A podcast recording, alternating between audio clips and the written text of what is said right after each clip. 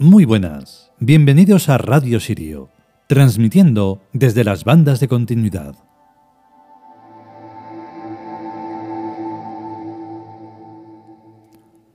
Hoy toca, eh, soy consciente de lo que me repito, pero toca un arquetipo importantísimo y trascendente hasta unos límites insospechados, como es Viracocha porque, claro, representa eh, muchísimas cosas, mucho más allá de lo que representa.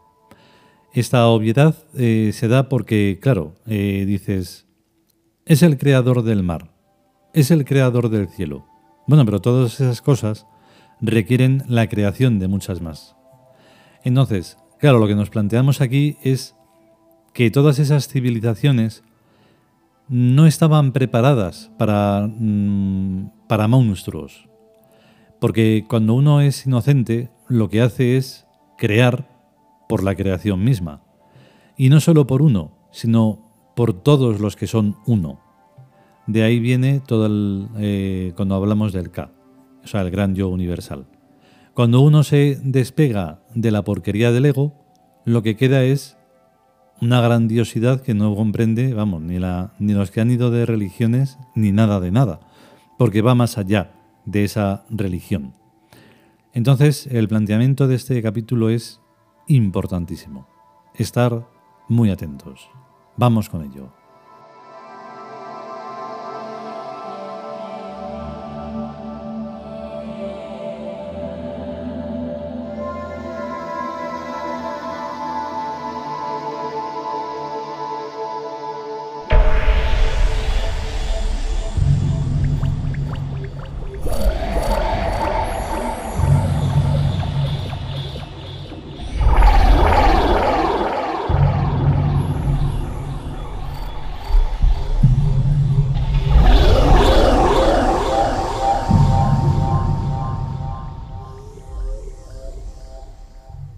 Dioses amerindios.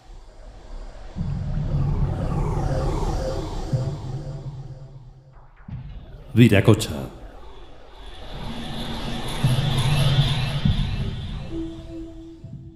Texto. Literalmente espuma de mar. Dios primordial del líquido elemento y creador del sol, la luna y las estrellas también llamado Pachacamac, el que anima el mundo. El Ser Supremo, Dios de la luz, del fuego y del agua, creador del cielo y de la tierra. Para los incas, Viracocha era el comienzo de todas las cosas y el vivificador del mundo.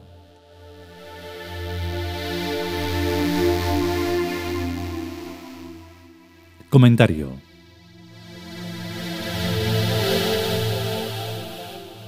otro Dios supremo. Pues ni por esas a los incas se les respetó su viracocha, sino que lo derribaron a crucifijazos y le robaron el oro de sus templos. Si en vez de haber creado tantísimas cosas, Viracocha hubiera tenido en previsión buenas armas de fuego y bombas atómicas, otro gallo le cantaría. A mí los dioses supremos me hacen muchísima gracia, pues se molestan en hacer el cielo y la tierra, pero no caen en el pequeño detalle de saber defenderse, por si acaso, con un arsenal disuasivo. Al fin y al cabo, ningún dios le puede hacer daño a otro dios, si no hay gente humana por medio. Y esto me plantea un grave problema metafísico, que es a la vez un problema de física cuántica. Primero, los dioses actúan a través del psiquismo humano. Segundo, el psiquismo humano se extiende a todo el universo. Tercero, el psiquismo humano se extiende también por el tiempo.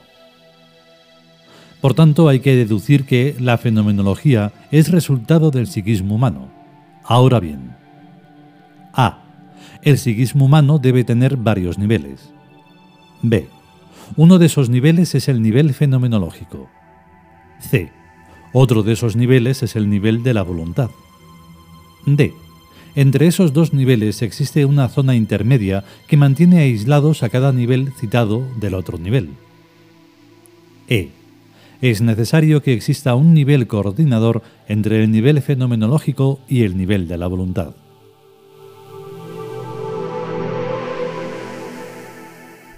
Con este planteamiento queda la cosa muy bonita, pues solo se trata de situarse uno en el nivel coordinador. ¿Y eso cómo se hace?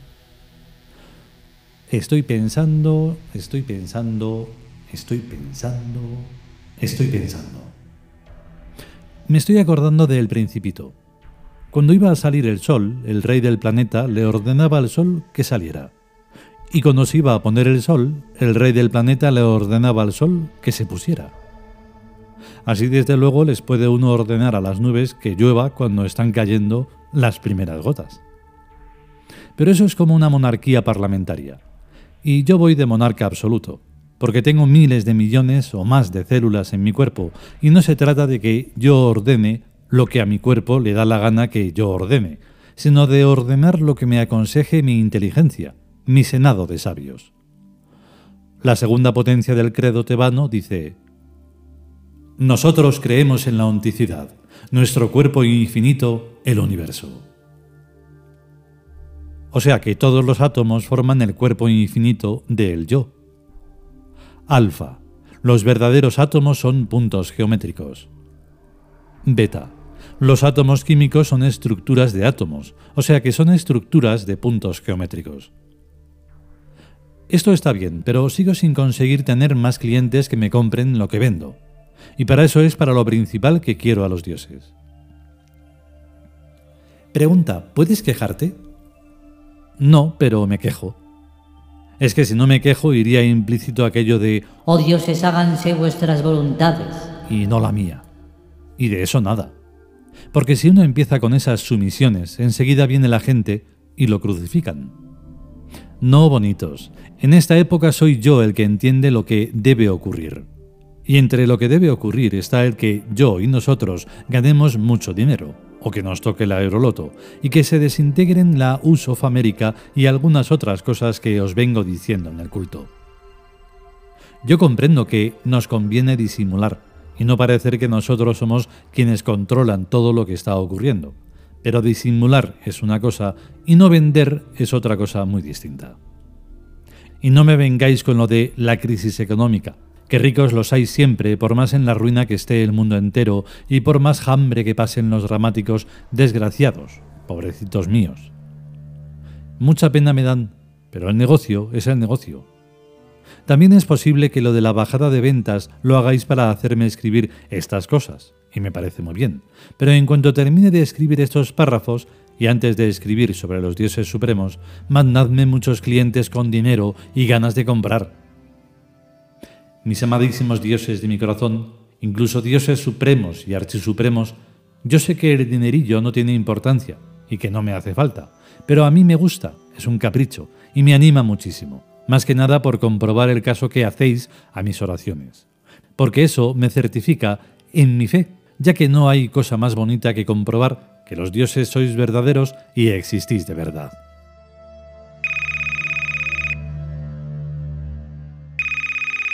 ¿Y eh? Ainon oinen. Pues sí, señores, existís y sois dioses verdaderos. Bueno, ¿y qué digo yo ahora de Viracocha? Viracocha es el dios Ra egipcio de los incas del Perú. En un lugar de por Amerindia, de cuyo nombre no me acuerdo, existen en una pared de roca inscripciones de escritura jeroglífica egipcia. Los egiptólogos oficiales no quieren saber nada de esto, pero el Google es una maravilla.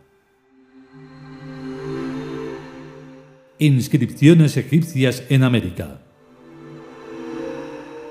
Con el paso del tiempo, los investigadores tenaces suelen obtener nuevas informaciones que enriquecen trabajos anteriores.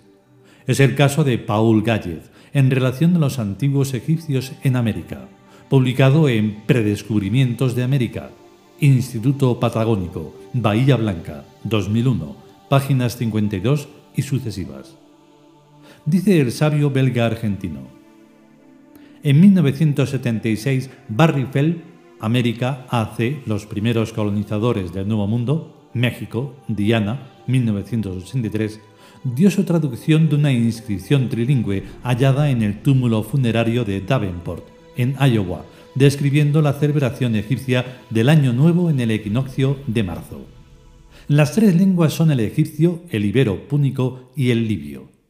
Esta lápida ha sido fechada alrededor del año 800 a.C., durante la vigésimo primera dinastía, Libia, de Egipto. Las expresiones referidas a la astronomía y a la religión en la escritura hierática egipcia no difieren más que en textos copiados por manos diferentes. Según la televisión francesa, escribe Paul Gallet, una momia egipcia de la misma vigésimo primera dinastía fue perfumada con tabaco y cocaína, dos productos típicamente americanos. Predescubrimientos de América, Bahía Blanca, 2001. Un descubrimiento sensacional, también de Barry Fell, es el uso de signos jeroglíficos por los indios Micmac de Acadia, la parte del Canadá situada al norte de Maine y al sur del estuario del río San Lorenzo. Esta tribu, que pertenece al grupo algonquino, fue evangelizada en el siglo XVIII por el abate Maillard, quien escribió en jeroglíficos para sus parroquianos un catecismo, una historia religiosa, el rito de la misa, las oraciones principales y algunos salmos. Para sus compatriotas franceses, Maillard redactó en 1738 su manual Hieroglyphicus Micmac.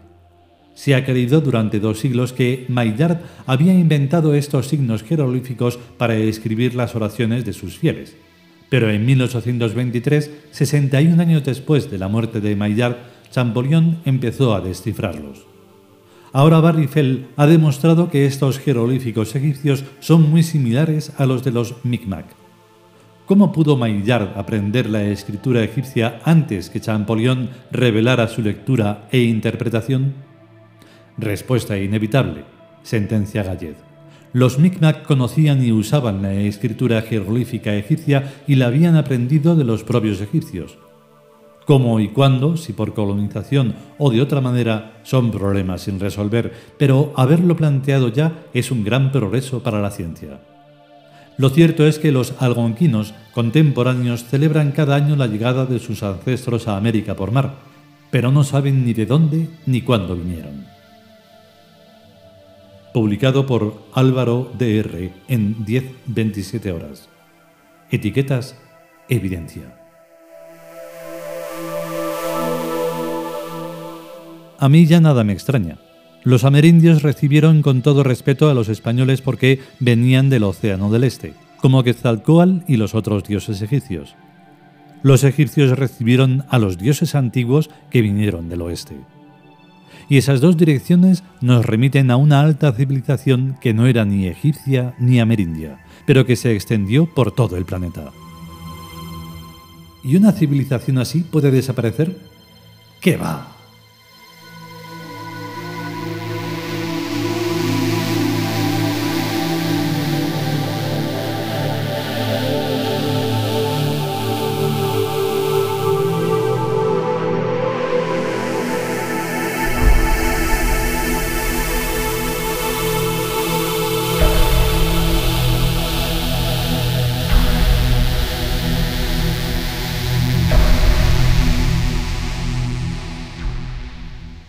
Y hasta aquí el capítulo dedicado a Viracocha.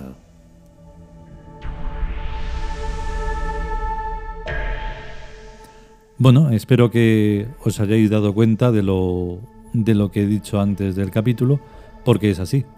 Es más allá de una opinión. Si los historiadores eh, creyeran de verdad en la historia que están contando, comprenderían que están creyendo realmente en esa parte de la historia, ya sea que hablan de dioses, de arquetipos, o ya hablen de incluso la cultura que se, no sé, que se organizaba en ese momento. Pero no, todo es una cuestión de, de librería, pero para parecer que, que sabes, pero al final no sabes nada. Es sencillamente un aprendizaje y nada más. Luego ya sigues con tus cosas, sigues con tu vida, que no es nada, pero parece que sí, y ya está. De esos pareceres lo que se consigue es la inconsciencia, Y eso es lo que es el mundo humano en realidad. Y ahí moverse es un asco, porque cuando uno sigue siendo y, mm, digamos, sigue intentando llevar adelante esa conciencia, pues lo demás no le sigue. Entonces es como un barro asqueroso y repugnante en el que es imposible avanzar. Se avanza, pero de manera mm, metafísica, porque físicamente es que no, ni a las pruebas me remito. O sea, por más estudios que hayan, al final todo es un entretenimiento estúpido que no lleva a ninguna parte. Y, y es complicado mantenerse ahí. Pero bueno, se hace lo que se puede, como siempre decimos. Si podemos y sobre todo si queremos, volveremos con un nuevo capítulo de los dioses amerindios. A estar bien. Hasta luego.